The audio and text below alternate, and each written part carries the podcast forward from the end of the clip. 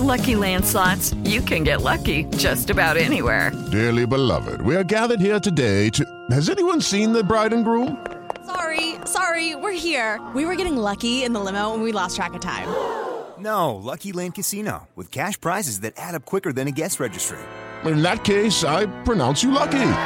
Play for free at LuckyLandSlots.com. Daily bonuses are waiting. No purchase necessary. Void were prohibited by law. 18 plus. Terms and conditions apply. See website for details. Esto es Espacio Deportivo Nueva Generación. Ernesto de Valdés, Oscar Sarmiento y Juan Miguel Alonso. Cada generación tiene su historia.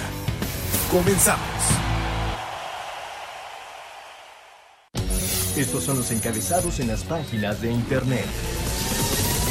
Milenio.com Pumas se juega su repechaje ante América. Pumas se ubica en el lugar 15 de la tabla general con 18 puntos, por lo que el único resultado que le funciona para avanzar al repechaje es la victoria ante América. Mediotiempo.com Edson Álvarez campeón. Edson y el Ajax concretaron una segunda vuelta en la temporada 2021 de la Eredivisie con una victoria contundente de 4 a 0 ante Emmen. Se coronaron campeones en la Liga de Holanda logrando el título número 27 del club de Ámsterdam. Marca.com El Barcelona se aferra al título de la Liga. Con doblete de Messi el Barcelona cumplió los pronósticos tras derrotar al Valencia 3 a 2 en partido de la fecha 34 de la Liga de España. Record.com.mx Campeones de Italia. Inter de Milán se proclamó este domingo campeón de Italia por decimanovena vez en su historia al sumar 13 puntos de ventaja sobre el Atalanta y el Milan que comparten la segunda plaza a falta de cuatro jornadas para la final de la Serie A. Universal.com.mx Julio Urias y los Dodgers le ponen fin a la mala racha. Con Julio Urias dominante en la lomita y una inesperada fuerza al bat, Los Ángeles Dodgers cortaron su mala racha al imponerse 16 a 4 a los Brewers de Milwaukee. Cuarto lugar para Checo en Portimao. Lewis Hamilton se adjudicó en el circuito de Portimao su segundo triunfo del año. Max Verstappen y Valtteri Bottas completaron el podio del Gran Premio de Portugal. El piloto mexicano Sergio Pérez finalizó en la cuarta posición.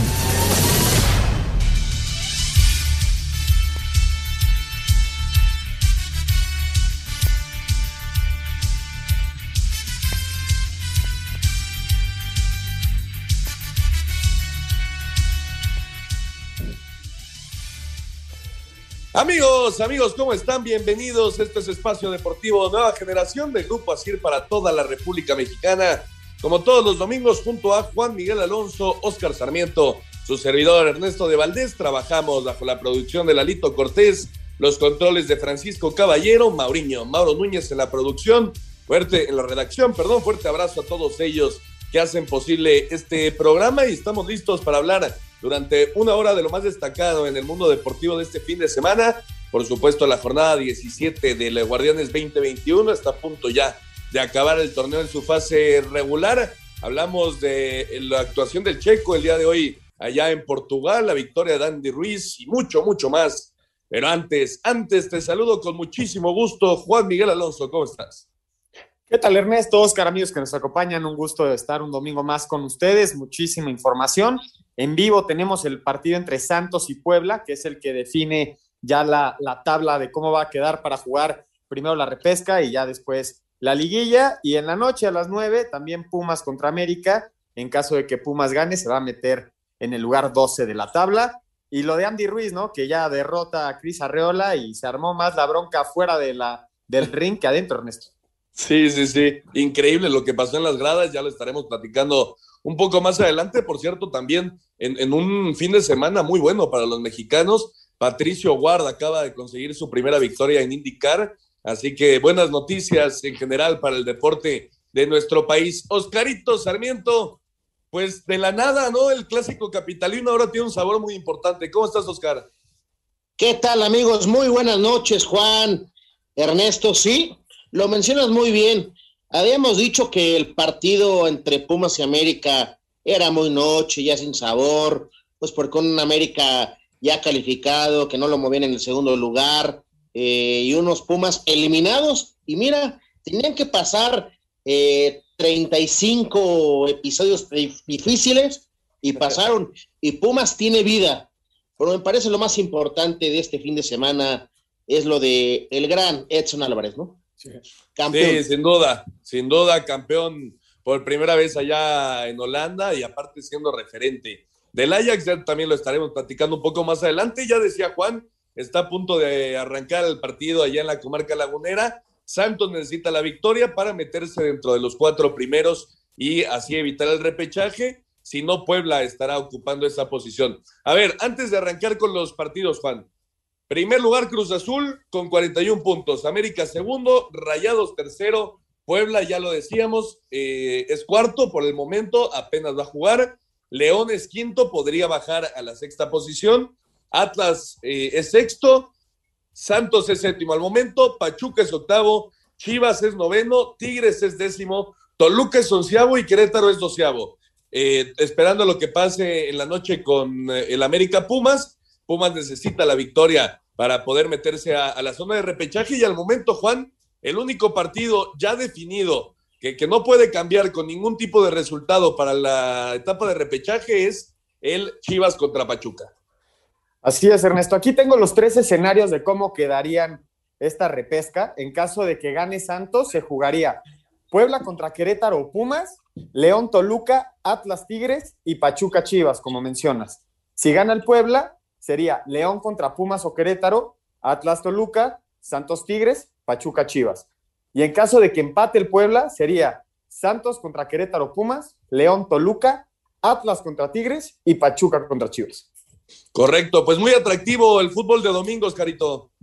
No, por supuesto, muy atractivo como mencionas y diferente porque no tuvimos fútbol hasta ahora, ¿eh? Hasta estas siete de la noche con seis minutos que arranca el partido de Santos.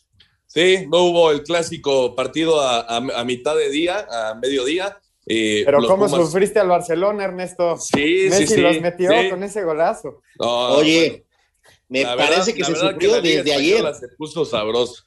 Muy. Desde ayer se sufre con ese penal fallado eh, contra el Atlético de Madrid, ¿no? Si lo meten 1-1, ¿cómo hubiera sido diferente, verdad? Totalmente de acuerdo. Ya platicaremos también de este tema, es que hay muchas, muchas cosas que platicar el día de hoy. Pero bueno, arrancamos con lo que ha sucedido hasta el momento en la jornada 17, Oscarito. Y hay que hacerlo con el líder, ¿no? El líder del torneo, la máquina celeste de la Cruz Azul. Eh, el día de ayer me parece que planteó un partido eh, interesante ante los Cholos en casa. Eh, se encuentra el gol Orbelín Pineda al 48, ya acabando la primera mitad. Y cuando parecía que la máquina iba a conseguir esa victoria para romper el récord de más puntos en un torneo corto, pues viene la primera cruz azuleada, Oscarito, que obviamente los cementeros esperan que no sea un presagio para lo que viene en Liguilla. A ver, me vas a reventar un poquito, mi estimado Ernesto. Juan se va a reír, pero Cruz Azul no iba a romper un récord.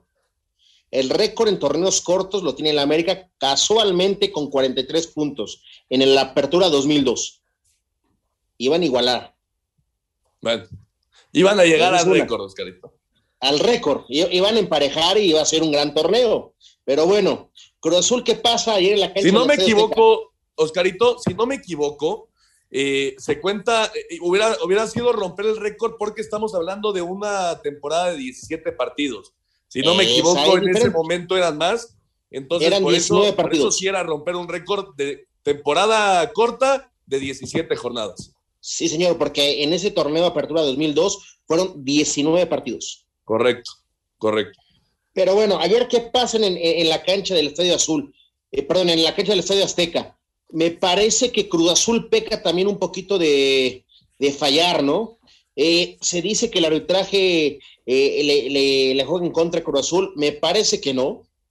Eh, Cruz Azul ya, ya muy relajado, también hay que ser honestos, ya pensando en el partido que tiene todavía entre semana para asegurar una semifinal más en la Conca Champions y preparar ya bien la liguilla, ¿no? Sí, de acuerdo, de acuerdo. Eh, fue superior, ¿no, Juan? El Cruz Azul el día de ayer contra unos Cholos que, bueno, todavía tenían la posibilidad de meterse en la fase de, reclasificación, tenían que sacar la victoria y, bueno, el empate ya llegó eh, de, forma, de forma muy tardía. Y, bueno, este tema, ¿no? Yo creo que toda la afición del Cruz Azul dirá, bueno, eh, qué bueno que se dio en este momento y no en el, en el que realmente importa, ¿no? Me pasó exactamente lo mismo que a ti, Ernesto. En cuanto vi el gol al 94 de Edgar López de Tijuana, se me presentaron los fantasmas y empecé a pensar justo ese debate de el Cruz Azul en liguilla. Yo no creo que sean malas, este, no sé, malas señales, porque también creo que Adonai Escobedo se equivoca en un penal que no le marcan al cabecita Rodríguez, ¿no? Esa entrada de Víctor Guzmán en el área, no entendí por qué no se marca penal si hay un pisotón, pero me parece que el Cruz Azul va a competir, si llegan los fantasmas del pasado, no, pues dependerá de ellos, ¿no? Ya veremos si, si Juan Reynoso puede ahuyentarlos, pero me parece que la plantilla juega muy bien y como lo menciona Oscar, sí juega relajado, pero aún así termina siendo muy superior ante su ex técnico Siboldi. Sí, totalmente de acuerdo. Dime, Oscarito. Juan, Ernesto, yo, yo nada más les, pregunto, Cruz Azul viene jugando y convenciendo en las últimas cuatro o cinco jornadas del fútbol mexicano después de la fecha FIFA? Yo creo que, yo creo que siempre en una fase de, pues digamos, relajación, ¿no? Ya ya teniendo asegurada la, clasificación desde la jornada pasada, ya asegurada también, eh, asegurado el primer puesto, me parece que sí, eh, pues el mismo jugador que, ya físicamente, después de una larga temporada, pues claro que empieza a resentirla, creo que, ellos mismos eh, se metieron en una fase de, de, relajación. Hay que ver cómo trabaja el señor Reynoso, ¿no? Esta parte para, para lo que viene en la fase de liguilla y sobre todo que no van a jugar en la primera semana, ¿no? Que ese también es un tema importante para los equipos que califican de forma directa. A ver, Oscarito. Yo te, yo te digo, Perdón, espérame, Ernesto. Yo creo que no es una desventaja, porque Cruz Azul, América, tiene la, la, oportunidad de Conca Champions. Ritmo va a haber. Claro. Totalmente de acuerdo. A ver, Oscarito, ¿es la máquina el candidato número uno al título, sí o no? Por puntos, sí. Juan. Yo creo que sí. Sin duda. Pues sí, yo creo que eh, el hacer un torneo prácticamente impecable me parece que, que los tenemos que poner nuevamente a la máquina ahí eh, como el, candidato número uno, pero bueno, ya sabemos el historial que tiene este equipo en liguillas.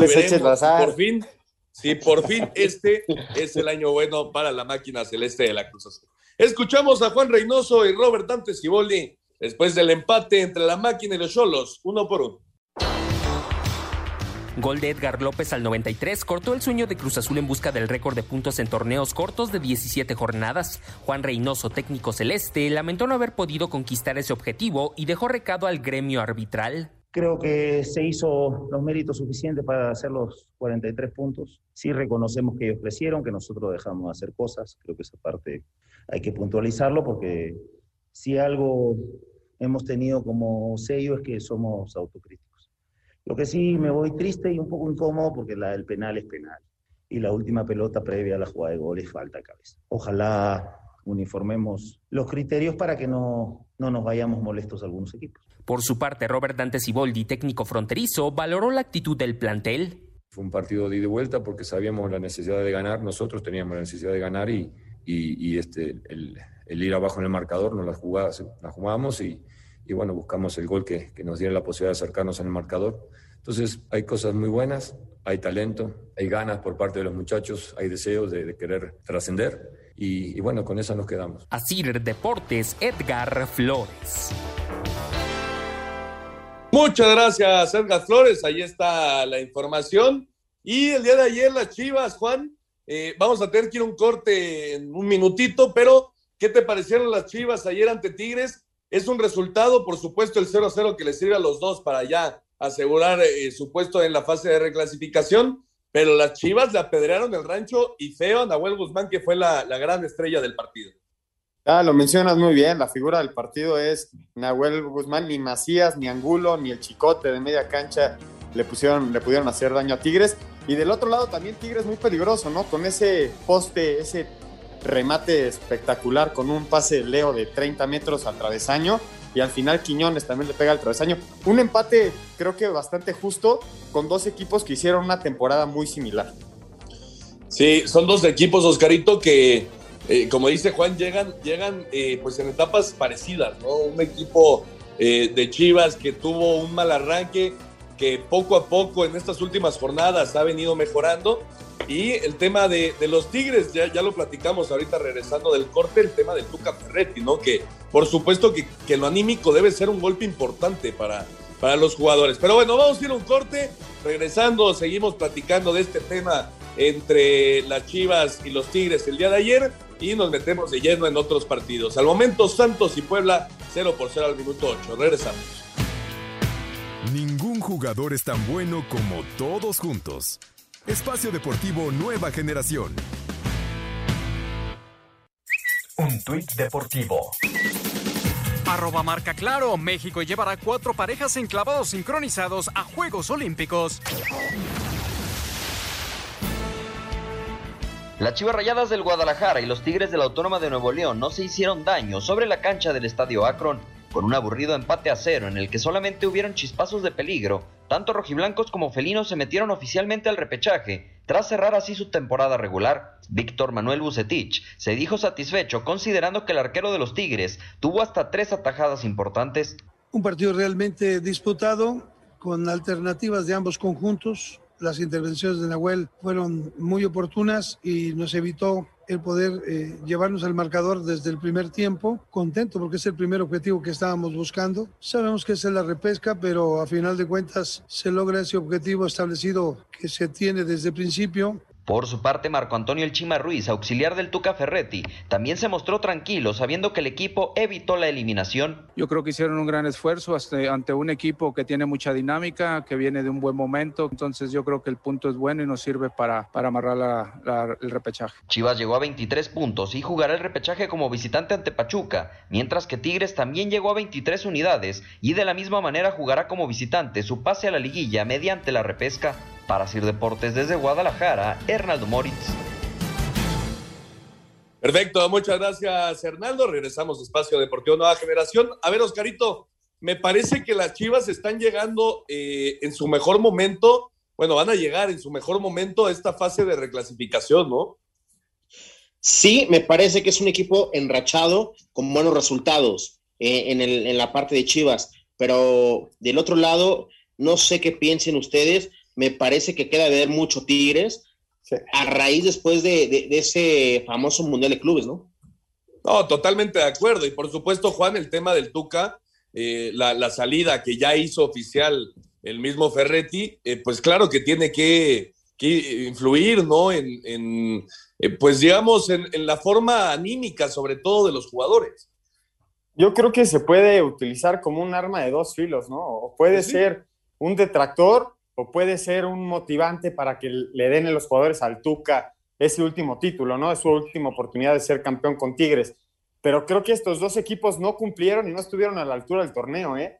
Noveno y décimo, los dos llevan cuatro partidos sin perder de sus últimos cuatro juegos, se enrachan, como dices Ernesto, pero creo que a lo largo del torneo ninguno de los dos mostró una, una fuerza, un golpe de autoridad necesario como para espantar a los de arriba de la tabla, ¿eh?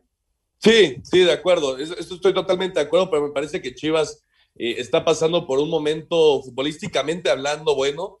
Y, bueno, veremos qué pasa en, esta liguilla. El, Tuca a la Michael Jordan, ¿no? The Last Dance para el Tuca Ferretti. A ver si, si como dices, pues influye positivamente para, para la escuadra regiomontana. Y ya lo decíamos, el único partido ya definido de la, de la fase de reclasificación es ese Chivas contra Pachuca, que por cierto se juega en la cancha de los Tuzos, que también es un tema importante. Oscarito, eh, los rayados, los rayados el día de ayer le pasaron completamente por encima al Mazatlán. 25 remates nada más tuvieron los rayados, 6 al arco, pero bueno, nada más un gol, ¿no? Vincent Janssen al 16. Sí, es una maquinita que, sabe hacer daño al rival. Y, también el rival, eh, pues sí, es muy, muy corto para, para frenar al, gran equipo de Monterrey. Un equipo de Monterrey que futbolísticamente vuelve a llamar la atención en este eh, final de torneo y que lo pongo también como candidato al título, ¿eh? Sí, sin lugar a dudas, sobre todo por la, plantilla ¿no? que tiene. me parece que, que, los rayados tienen que estar y además bien dirigidos por, por Javier Aguirre. Y por parte de Mazatlán, Juan, pues una de las grandes decepciones del torneo, ¿no? Yo creo que que la afición allá en Mazatlán, desde que llegó el equipo, no ha tenido pues nada que festejar. No, Ernesto, pero habían tenido una buena racha. Sí. Ya sumaban tres sin perder. Y si empataban el partido contra Monterrey, que al final salió un tiro de, de Manu Pérez por el lado de, de la portería de, de, Monterrey. Si llegaba a empatar el partido, se metía a liguilla, ¿eh? sumaba 22 puntos. Por diferencia de goles, no está en el lugar 12. Por eso está, está dentro Querétaro. Yo creo que una, una, actuación esperada, ¿no? Para un equipo relativamente nuevo, no, no su primer torneo, pero creo que fue una, una decente actuación. Casi se meten a repesca. Pues mira, yo, yo la verdad no sé cómo lo veas tú, Oscarito. Para mí, no meterte dentro de los primeros 12 de la tabla general es un fracaso para el equipo que me digas. Sí, por supuesto, es un fracaso. ¿Por qué? Pues porque hoy es muy fácil decir, si tú eres muy fuerte como local, tienes asegurada la repesca. Sí, de acuerdo. Si sacas puntos de local, no hay forma de que te quedes fuera. Pero bueno, el, el punto aquí es que hubiera sido una casualidad, esa es la realidad, que, que Mazatlán sacaron un resultado en Monterrey. Los Rayados jugaron un buen partido, no tuvieron tanta definición, pero bueno, al final sacaron el resultado y ellos estarán jugando hasta eh, la etapa de los cuartos de final. Escuchamos a Javier Aguirre y a Tomás Boy después de la victoria de los Rayados 1 por 0 ante Mazatlán con único gol anotado por Vincent Janssen a pase de Miguel Ayun, el Monterrey venció al Mazatlán y con 28 puntos clasificó directo a la liguilla que para el Vasco Aguirre es significativo en su regreso al fútbol mexicano. Ahora buscar el campeonato del Guardianes 2021. Sí, efectivamente me acuerdo. Mi último partido de liguilla pues fue la final en 2001 contra el Santos de Torreón. El último partido que jugué de liguilla fue la final hace pues eso 20 años. Pues me gusta jugar las liguillas, es otro torneo, se olvida todo lo que hiciste en la campaña, todo queda atrás. O el objetivo de este nuevo torneo pues es ser campeones. Claro que los otros 11 rivales pues querrán lo mismo, eso, eso está clarísimo, pero bueno, nosotros tenemos nuestras legítimas aspiraciones. Eh, empezamos de cero, llevamos un tren de, trabajo pesado, son nueve partidos en 27, 28 días, nos falta el de Columbus dentro de tres días, entonces el equipo está ahí, es una plantilla buena, basta, muy comprometida. Tomás Boy se quedó en la orilla para llevar al Mazatlán a la repesca. Perdieron 1 a 0 ante Rayados en el Coloso del Cerro de la Silla, pero cumplió con salvar al equipo. Permanece en la Liga MX. El principal objetivo se cumplió cabalmente. Pues teníamos el objetivo, no lo logramos, que es la reclasificación ahí al repechaje. En general, la campaña es bastante buena para las necesidades y para las circunstancias que rodearon a la institución en, en, el momento, con la mudanza y lo que es el objetivo principal, era salvar al equipo de la zona de Coscientes. El equipo lo logró bastante bien. Al final tuvimos algunos problemas porque algunos jugadores muy importantes se lesionaron en el camino y no éramos una plantilla tan vasta en jugadores y entonces tuve que parchar muchas veces muchos partidos. No estoy satisfecho, pero estoy contento con el trabajo realizado y el esfuerzo de los jugadores ha sido brutal. Desde Monterrey informó para CIR Deportes Felipe Guerra García. Perfecto, muchas gracias a Felipe. Ahí está la información. Y Oscarito, el campeón León, otro equipo que ya anunció que su director técnico no seguirá. Nacho Ambriz no va a continuar con la Fiera el próximo torneo en una noticia me parece sorpresiva, ¿no? A, inicios de semana eh, le pegó 2-1 al Querétaro, eh, doblete de Ángel Mena por la vía del penal y Doldán al 67 acercó a, los Gallos Blancos, que son el equipo que justamente está esperando que los Pumas no saquen la victoria contra el América para estar dentro del repechaje.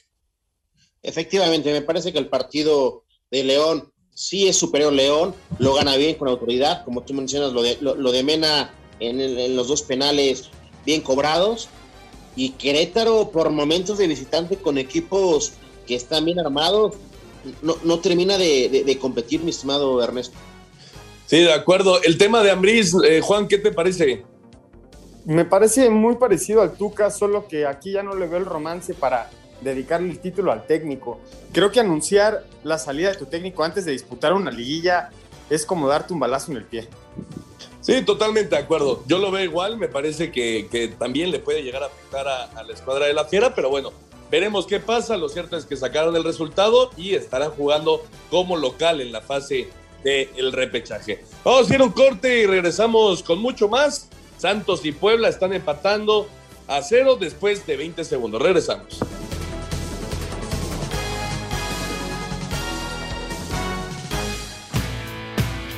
Un árbitro divide opiniones. Algunos se acuerdan de su padre y otros de su madre.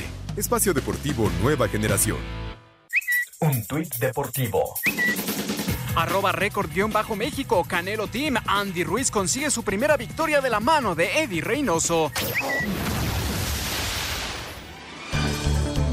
Con goles de Ángel Mena de penal, León derrotó dos goles a uno al Querétaro en el Nou Camp dentro de la jornada 17 del Guardianes 2021, por lo que terminó el torneo regular con 26 puntos y le permitirá recibir el juego de reclasificación en casa. Habla el técnico Ignacio Ambriz, quien por cierto no quiso hablar de su salida del equipo al término del torneo. De mi contrato no voy a hablar, si así si me quieren preguntar del contrato no voy a hablar. El fútbol hablo todo lo que quiera. Yo creo que ahora era importante ganar. Hoy creo que con, con varias ausencias que teníamos, el equipo se comportó Felicitar a los jugadores que hemos cerrado bien el torneo. Ahora dependemos de otros resultados para quedar en cuartos o, o, esperar un repechaje, pero creo que sería en casa ese repechaje. Por su parte, Querétaro complicó su pase en la reclasificación, por lo que necesita que Pumas no le gane al América para poder avanzar. Es la voz de su técnico, Héctor Altamirano. Si bien hoy teníamos la oportunidad de, de nuestras propias manos de acceder al repechaje, al no conseguir victorias de visitante te pesa. Eh, repito, cometimos errores que nos, que nos costaron y que fueron directo al marcador. Deportes Gabriel Ayala. Perfecto, ahí está la información. Regresamos con mucho más aquí a Espacio Deportivo Nueva Generación para platicar, Oscarito, de El Necaxa. Eh, híjole, qué torneo tan más mal lo tuvieron, ¿no? Cambios de técnico, pero lo cierto es que nunca levantaron. Y el Atlas, por, por la otra parte, eh, pues es un equipo bien trabajado, que ha mejorado mucho en lo futbolístico y que estoy seguro que va a ser un, rival súper incómodo para cualquiera que enfrente. Goleada, goleada de los rojinegros ante el Necaxa. Sí, me parece, a ver, vamos a hablar primero del Necaxa, me parece un fracaso total de, de, de, los rayos, pero también hay que decir, el plantel es muy limitado, ¿no? Tristemente lo mencionaste, eh, cambian de técnico a medio torneo eh, y Memo Vázquez no pudo enderezar el barco. Y el Atlas es un equipo con mucho orden, que se enrachó y empezó a jugar bien al fútbol y en un fútbol muy fácil. Sí, la verdad que ha hecho un buen trabajo Diego Coca. Y, y bueno, el tema del Necaxa, Juan, pues nada más porque estuvo San Luis, no tuvo que pagar esos 120 millones de pesos, ¿no? Sí, el Necaxa todavía ahorita, Ernesto, no tenía estos problemas de, de descenso como tal para la próxima temporada va a ser, va a ser el problema. Tienes toda la razón. ¿Cómo arrancan, queda? Arranca San Luis con, con cero de porcentaje por ser el último lugar.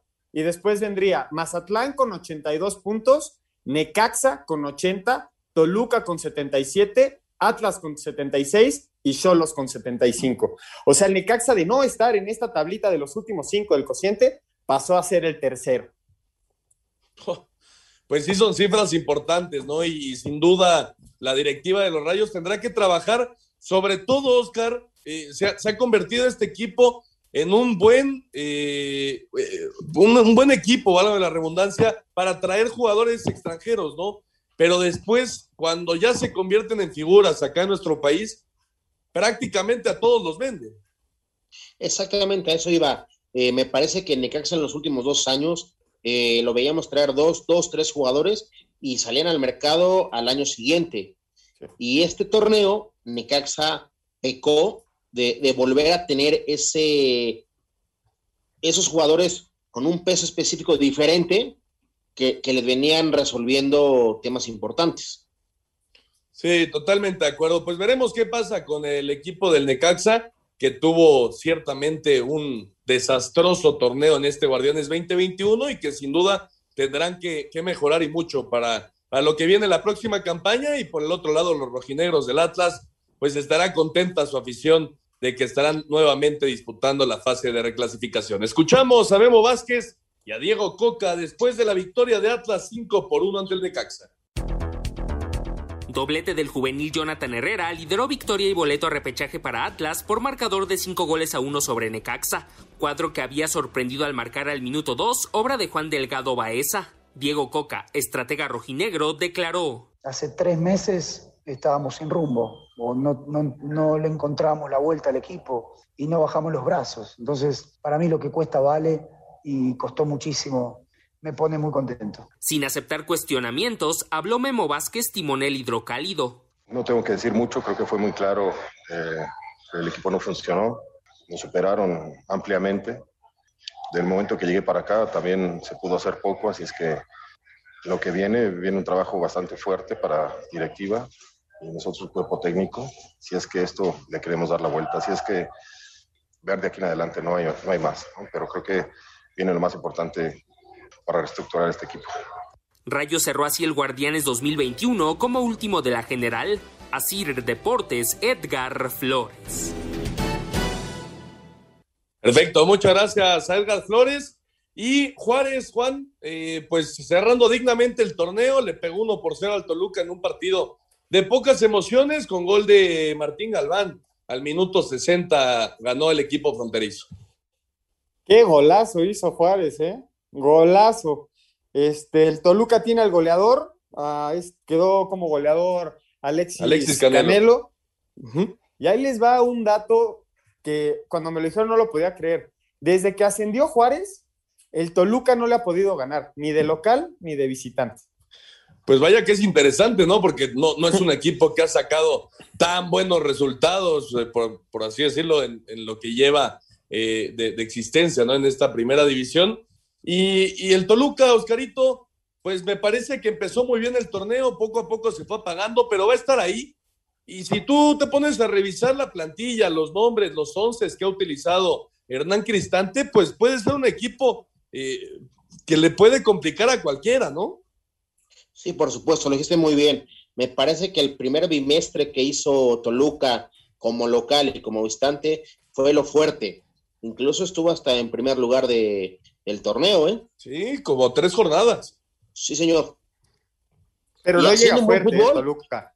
Y no llega fuerte. Los últimos cinco perdió cuatro, solo le ganó al América, que metió a, a, refuerzos por Conca Champions, pero el Toluca perdió el punch, es una realidad. Sí, sí, completamente, completamente, pero eh, insisto, si te pones a revisar los nombres con Canelo, con Michael Estrada, con Zambuesa, Gallito Vázquez, Baeza, en fin, creo que es una buena plantilla y si, si, si logran tener, eh, pues digamos, una conjunción ahí en, en, la, en la cancha, pues son, son jugadores de renombre, son jugadores importantes. Veremos qué pasa con este Toluca en la fase de reclasificación. Juárez, por supuesto, quedó eh, eliminado ya del torneo. Escuchamos a Poncho Sosa y a Hernán Cristante después de la victoria de Juárez 1 por 0 ante el Toluca.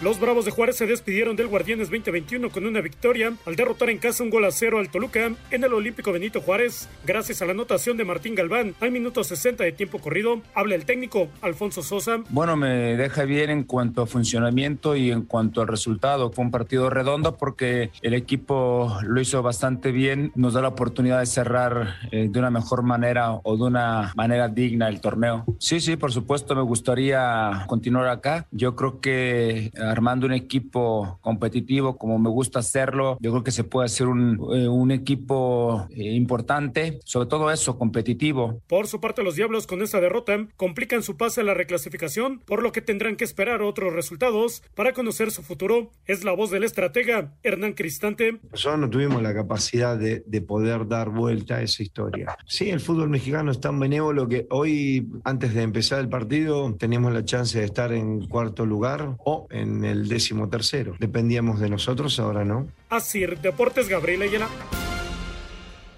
Perfecto, muchas gracias a Gabriela Ayala. Ahí está la información. Pues así se ha, jugado hasta el momento la jornada 17. Santos y Puebla siguen empatando a cero allá en la comarca después de 30 minutos de partido. Y eh, el lado oscuro, que no lo hemos comentado, Juan, eh, Mazatlán, Cholos, Juárez, San Luis y Necaxa están ya eliminados y el único que todavía tiene alguna posibilidad de meterse son los Pumas, ganando el día de hoy a las nueve de la noche ante el América y el que quedará eliminado entonces sería el Querétaro. Esos son los eliminados y cómo queda entonces eh, los tres equipos que tienen que pagar la multa en el entre comillas descenso. Ahí te van. El, siendo el último lugar del cociente, el Atlético San Luis, le corresponden pagar 120 millones de pesos. Después queda el Atlas, que paga 80 millones de pesos, y Juárez paga 60 millones de pesos. Y arriba quedó Tijuana y Mazatlán. Correcto. Pues no, no estarán nada felices, Oscarito, allá en España. No, por supuesto, nada felices. Eh, un proyecto que nació desde hace varios años aquí en México, donde tuve la posibilidad de trabajar y hoy ver cómo se cae ese equipo, sí, da una vergüenza y más por, lo, por las personas que manchan mucho, mucho esa institución. ¿eh? Pues sí, y tendrá que venir sin lugar a dudas una reestructuración total, porque este equipo, lo cierto es que no ha avanzado absolutamente nada. Hablamos obviamente del Atlético de San Luis, veremos qué pasa con estos equipos ya eliminados eh, de, para la próxima campaña, cómo se mueven, qué jugadores traen, a quién venden, etcétera, y veremos qué pasa en eh, el torneo del 2021, en el otro torneo del 2021. Bueno, ahí dejamos el tema del fútbol mexicano, por supuesto, si pasa algo entre Santos y Puebla se lo comentamos. Para irnos a Europa, Juan, comenzando con España, pues está al rojo vivo, es una realidad la Liga Española eh, el Barcelona dejó a mitad de semana la oportunidad de ser líder general. El día de hoy saca una victoria importantísima ante el Valencia, pero están ahí los tres, bueno, los cuatro, incluyendo al Sevilla, los cuatro en, la disputa del título. Mañana juega el Sevilla el partido de, de la jornada 34 contra el Athletic de Bilbao. En caso de que gane el Sevilla, la tabla queda de la siguiente manera, Ernesto. El Atlético de Madrid, 76 puntos, Real Madrid 74, igual que el Barcelona, y Sevilla 73. Ojo, que ahí viene lo importante. La próxima semana, el sábado a las 9.15 de la mañana, juega el Barcelona contra el, el, de, contra el Atlético de Madrid. Y el domingo a las 2, el Real Madrid-Sevilla. En caso de que el Barcelona le ganara al Atlético y el Madrid le ganara al Sevilla, debido a los puntos que dejó ir el Barcelona contra el Granada, estaría el Madrid en primer lugar. Sí, y por los enfrentamientos directos, ¿no? Entre estos dos equipos, los dos clásicos, eh, los ganó el equipo merengue, así que es correcto, ese, ese tema es importante entre Real Madrid y Barcelona, pero van a ser, Oscarito, muy atractivos los dos partidos el próximo fin. Por supuesto que, la, que me parece que la próxima semana, como menciona Juan, se resuelve la liga. Ojo, con lo que dijo este Juan entre el empate del Atlético de Madrid y el Barcelona, y si gana el Real Madrid, me parece que no es nada descabellado. ¿eh? No, por supuesto que no. Inclusive decir que el Sevilla puede ser campeón tampoco es descabellado, ¿no? Porque sí puede sacar el resultado sin lugar a dudas. Entonces, bueno, está... Sí, dime. El único, el único tema es, recordemos, el Real Madrid tiene Champions. Sí, Sí, totalmente de acuerdo. Está bonita, está bonita la, Liga Española, está al mero rojo vivo y veremos qué pasa en estas últimas cinco jornadas del fútbol español. Y el que ya se coronó, eh, Juan, es el Inter, quitándole la hegemonía que traía ya de nueve años la Juventus. Eh, esta vez que señora de, Pirlo, pues no, de Pirlo y Cristiano Ronaldo no avanzó. Eh, el día de hoy sacan una victoria muy importante para seguir en puestos de Champions pero bueno, el Inter es campeón del fútbol italiano.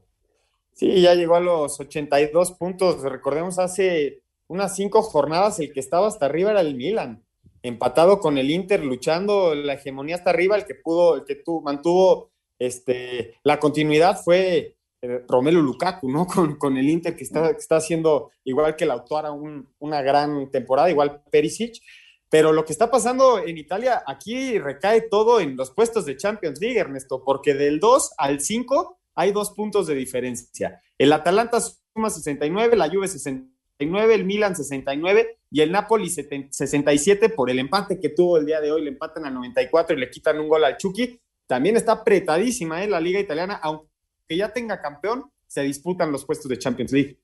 Exactamente, va a estar bueno el cierre. Y en Holanda, Oscarito, ya lo platicábamos, el tema de Edson Álvarez, ¿no? Da mucho gusto el, tema del machín, eh, que no, no la pasó bien en su llegada allá a Holanda y poco a poco se ha afianzado como un jugador importante para Eric Ten Hag y ahora ya es campeón por primera vez de la Eredivisie. Por supuesto, se llama maduración. Me parece que Edson este, termina madurando y se termina colgando con la calidad futbolística que tiene y siendo un referente de ese equipo, ¿no? Sí, y ojalá sea referente también de la selección mexicana, porque creo que tiene todas las herramientas Edson para hacerlo. Vamos a escuchar todo lo sucedido con los mexicanos allá en el extranjero. En la Eredivisie, jornada 31, el Ajax se proclamó campeón de liga al derrotar 4 a 0 al Emen. Edson Álvarez jugó todo el partido y fue amonestado. En sus redes sociales, el mediocampista mexicano escribió: Doy gracias a Dios y a la vida por regalarme estos momentos únicos. Nunca permitan que nadie les diga que no pueden hacer algo. Por más duro que parezca, siempre hay una manera. Gracias a todos ustedes por el apoyo. Campeón. En Portugal, jornada 30, el Porto derrotó 3 a 2 al Famalicao. Tecatito Corona salió del partido al minuto 23 por lesión. En la Serie de Italia, jornada 34, el Napoli y el Cagliari empataron a uno. Irving Lozano fue titular y salió de cambio el 68. En España, jornada 34, Néstor Araujo entró de cambio el 46. En la victoria del Celta 2 a 0 ante Levante, Héctor Herrera se quedó en la banca. En el triunfo del Atlético de Madrid, un gol a 0 ante el Elche. Andrés Guardado fue titular y salió de cambio el 71 y fue amonestado, mientras que Diego Lainez no fue convocado. En el empate a 1 del Real Betis ante el Real Valladolid, en Bélgica, jornada 34, Gerardo Arteaga jugó todo el partido en el triunfo del Genk 3 a 2 ante el Royal Antwerp. En la MLS, Alan Pulido jugó todo el partido y marcó gol en la derrota del Kansas City, un gol a 3 ante el Real Soleil. Carlos Vela no fue convocado en el empate a 1 del LAFC ante el Houston Dynamo. Eric El Cubo Torres jugó 75 minutos y Jürgen Dan 25. En la derrota del Atlanta United, un gol a 2 ante Nueva Inglaterra. Eduardo Lachofis López fue titular, salió de cambio el 73. Además marcó el primer gol para el San José en la victoria de 4 a 1 ante el DC United. Carlos Fierro fue titular y salió de cambio el 72. Rodolfo Pizarro fue titular y salió de cambio el 57 en el empate a cero del Inter Miami ante Nashville. Asir Deportes Gabriel Ayala. Ningún jugador es tan bueno como todos juntos. Espacio Deportivo Nueva Generación. Un tuit deportivo. Arroba Chacho LML. Por segunda ocasión en tres carreras, el público eligió a Checo Pérez como piloto del día.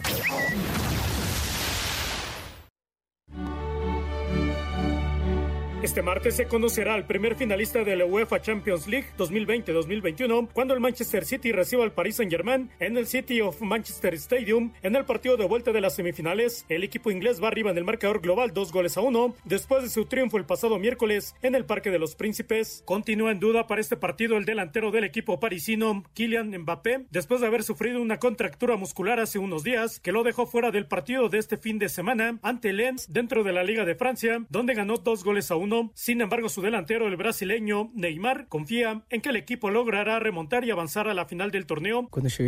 Tuvimos un partido de ida muy difícil contra el Manchester City, pero tenemos que creer, poco importa lo que digan las estadísticas o nuestro porcentaje de opciones de ganar, creo que cada parisino tiene que creer en nosotros. A este partido el Manchester City llega motivado ya que viene de derrotar dos goles a cero al Crystal Palace dentro de la jornada 34 de la Premier League que coloca al equipo a un paso del campeonato del juego. Habla su técnico Pep Guardiola. Este club no tiene mucha experiencia en esta fase de la competición. Lo único que quiero es que seamos nosotros mismos en el partido de vuelta. Somos buenos jugando de una manera determinada. No podemos hacerlo de otra manera. Este es el cuarto partido en que ambos equipos se enfrenten en la Champions, con dos victorias para el City por un empate, incluyendo el triunfo en el partido de ida de los cuartos. Los anteriores encuentros fueron en los cuartos de final de la temporada 2015-2016 de la Champions, donde el City se impuso con un global de 3 a 2 empatando de visitante a dos en el partido de ida, mientras que en casa el de vuelta se llevó el triunfo, un gol a cero a Sir Deportes Gabriel Ayala. Perfecto, muchas gracias a Gabriela Ayala. Pues Oscarito, ¿cómo ves? ¿Cómo ves estas vueltas? Y una vez más, Pep Guardiola demostrando el técnico que es, ¿no? La capacidad de respuesta del, del City contra el Paris Saint-Germain después de que ciertamente el club francés fue muy superior en el primer tiempo. Fue espectacular y, y lo del Madrid, ¿no? Que, sufrió y en serio con el Chelsea. Sí, me parece que en el que tú dices eh, de París contra el City, ya me parece que es una buena ventaja, más por el gol de visitante y el gran manejo de Pep Guardiola con el City, me parece que van a ser los, los primeros finalistas, a mi parecer. Y en la otra llave, el Real Madrid contra el Chelsea, híjole, se le complicó muchísimo al Real Madrid y, los, y, y lo resuelve con un golazo pero el gol de visitante. Y tampoco podemos eh, opacar o ocultar un poquito que las noches grandes mágicas de la Champions le pertenecen al Real Madrid. ¿eh? City y Real Madrid para ti, Oscarito. más cerrado. ¿Mandé? City y Real Madrid, la final para ti. Me gustaría mucho, pero hay que jugar los partidos. ¿Tú cómo la ves, Juan? Yo la semana pasada decía que el City ganaba el juego, pero me parece que la vuelta se la va a llevar el PSG. ¿eh? Híjole, está, está durísimo, durísimo ese partido. Son súper estrellas, ¿no? Las, las que tienen ambos equipos. ¿Y el Chelsea y Real Madrid? El, el, Chelsea me sorprendió y les digo quién me sorprendió bastante, que es nuestro rival directo, Pulisic. Pulisic. Qué partidazo hizo el estadounidense, la verdad. Y yo creo que el Madrid va, va a estar en la final. Entonces tú, París Saint Germain, Real Madrid, ese es tu final. Sí. Pues bueno, veremos. Yo creo, eh, sí creo que el Real Madrid va a estar.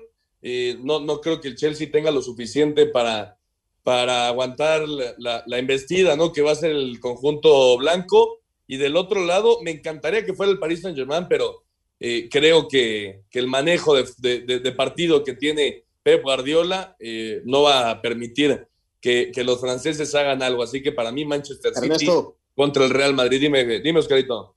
Y yo creo que también hay que sumarle la, el posible regreso de Sergio Ramos, el líder, Ramos. el capitán. No, va a estar. ¿no? Ramos ya está, Entonces, ya está entrenando. Sí, sí, sí. Eso, eh, eso también es un peso específico.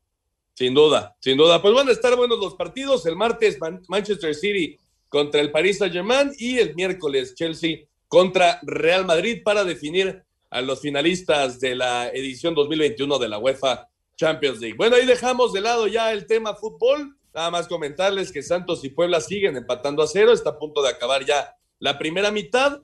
Para platicar, Juan, de eh, Andy Ruiz, que regresó eh, a, boxear, eh, regresó con muchos menos kilos encima. Y el día de ayer, es cierto, se esperaba que noqueara a Cris Arriola, pero, pero la verdad es que fue una buena pelea, se dieron duro. Y al final una decisión unánime eh, que me parece sí fue muy exagerada para el lado de, del mexicano, pero creo que estuvo bien dada la victoria hacia Andy Ruiz. Sí, sin duda alguna, Andy Ruiz se preparó muchísimo para esta pelea. En entrevistas previas decía que él no sabía que se podía mover de la forma que puede en las 256 libras, que son 116 kilos. Andy Ruiz bajó 20 kilos, estaba pesando 136 kilos, baja 20, gana esta pelea. Muy buena para el mexicano. Y, y, lo mencionas muy bien, Cris Arreola le dice a los jueces una barbaridad al final y les dice, sí, está bien que haya ganado la pelea, pero no puede ser que nada más me den uno o dos rounds ganados, gané más. Hubo ahí un desconforme y, y lo que no hay que aplaudir y, y, yo creo que lo que arruina el evento es el comportamiento de la afición agarrándose a trompazos en las gradas. Sí, se pegaron duro también en las gradas y reconocer, Oscarito, por supuesto, Andy Ruiz, pues esa capacidad mental, ¿no? De, de, de, de, decir, ahora sí voy a prepararme como debe ser para la pelea, bajar tantos kilos y estar físicamente listo para subirse al ring. Lo dices muy bien, la preparación, el sacrificio, el trabajo, el día al día, me parece que bajar 20 kilos no es fácil y nos puede mostrar cosas porque es un tipo diferente, con la masa muscular que tiene puede hacer cosas importantes dentro del boxeo. Sí, pues fue bueno el regreso de Andy Ruiz y vamos a escuchar justamente la victoria de Ruiz, todo lo que sucedió en la pelea de ayer ante Cris Arreola.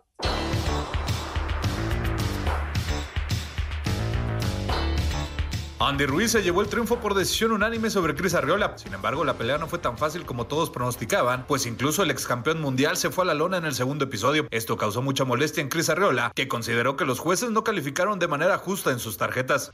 ¿Quieren decir que perdí? Está bien, pero solo me dieron un round, que fue cuando lo tiré. Y esas son tonterías. Con todo respeto, ¿Andy me ganó? Sí, tal vez me superó, pero no en más de siete rounds. No tengo ningún respeto por esos malditos jueces. Incluso Andy reconoció que le debieron dar más rounds a favor de Chris. Sí, creo que lo hizo muy bien. Coincido con él. Creo que ganó más de dos rounds. Fue una gran pelea. Conecté unos buenos golpes a su cuerpo y por algo pasan las cosas. Ahora solo quiero regresar al gimnasio para seguir preparándome. Para Sir Deportes, Axel Toman. Muchas gracias, Axel. Ahí está toda la información. Y el día de hoy se llevó a cabo el Gran Premio de Portugal, la Fórmula 1.